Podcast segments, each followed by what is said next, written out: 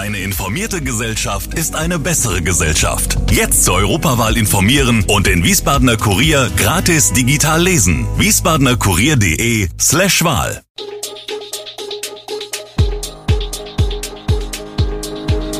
Gude, unser morgendliches News Update. Das Wichtigste aus Wiesbaden für Sie im Überblick. Guten Morgen aus Wiesbaden an diesem 19. Januar. Wiesbaden und Rheingau-Taunus überstehen Schneechaos, Spielerausfall beim SVWW und Boris Rhein erneut zum hessischen Ministerpräsidenten gewählt.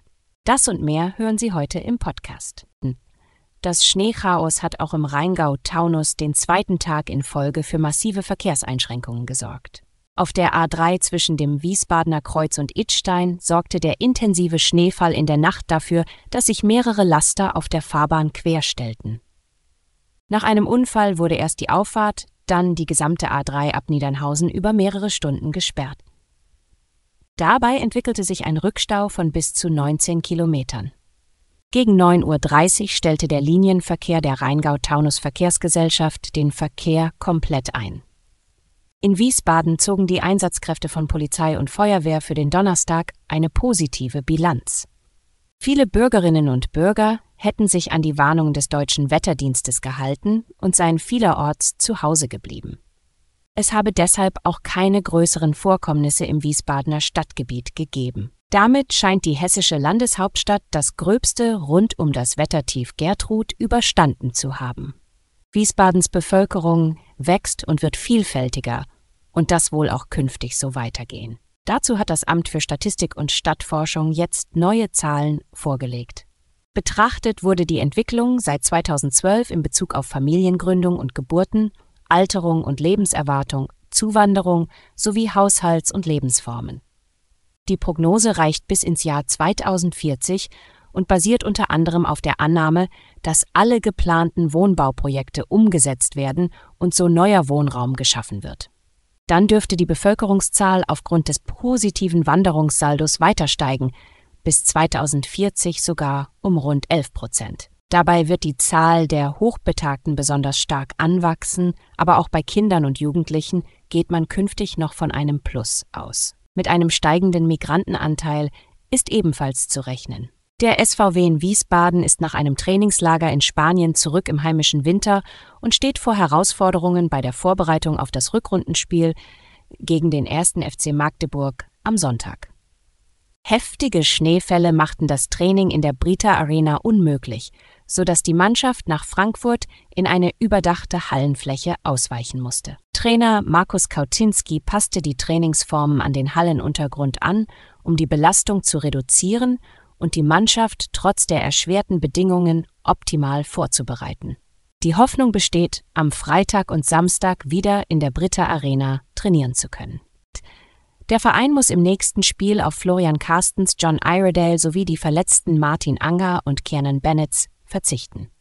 Kauczynski äußerte sich auch zu möglichen Transfers, betont aber, dass diese nur sinnvoll seien, wenn sie langfristige Perspektiven bieten. Er schließt schnelle Entwicklungen auf dem Transfermarkt jedoch nicht aus, da der Kader durch Verletzungen und Abwesenheiten etwas ausgedünnt ist. In Mörfelden-Walldorf, Hessen, erschoss ein Mann vor wenigen Tagen seine Ex-Partnerin. Obwohl Fachleute diesen Fall als Femizid einstufen, verwenden Polizei und Staatsanwaltschaft diesen Begriff nicht. Der Sprecher der Staatsanwaltschaft Darmstadt, Robert Hartmann, betrachtet die Tötung als Beziehungstat, nicht als Femizid. Er sieht keinen Zusammenhang zwischen der Tat und dem Geschlecht des Opfers.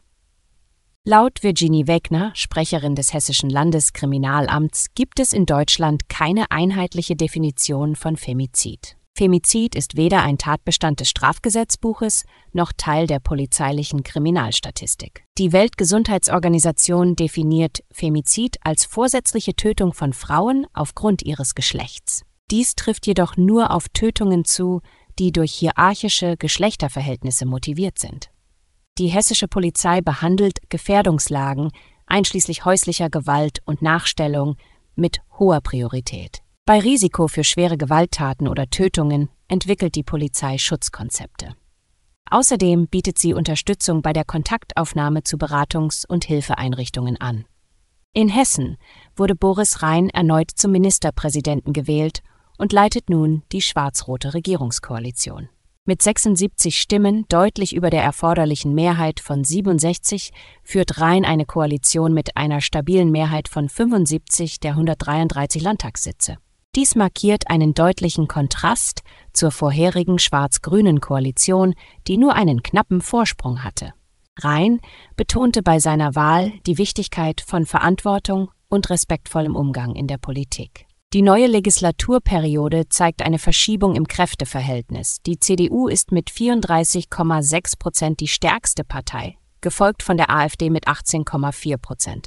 Die Linke ist nicht mehr im Landtag vertreten, die FDP hat nur noch acht Abgeordnete, die SPD 23 und die Grünen sind mit 22 Abgeordneten nun in der Opposition. Landtagspräsidentin Astrid Wallmann wurde wiedergewählt und betonte die Bedeutung eines respektvollen Austauschs im Parlament. Alle Infos zu diesen Themen und noch viel mehr finden Sie stets aktuell auf wiesbadener-kurier.de. Gude Wiesbaden ist eine Produktion der VRM von Allgemeiner Zeitung, Wiesbadener Kurier, Echo Online und Mittelhessen.de. Redaktion und Produktion die NewsmanagerInnen der VRM. Ihr erreicht uns per Mail an audio.vrm.de.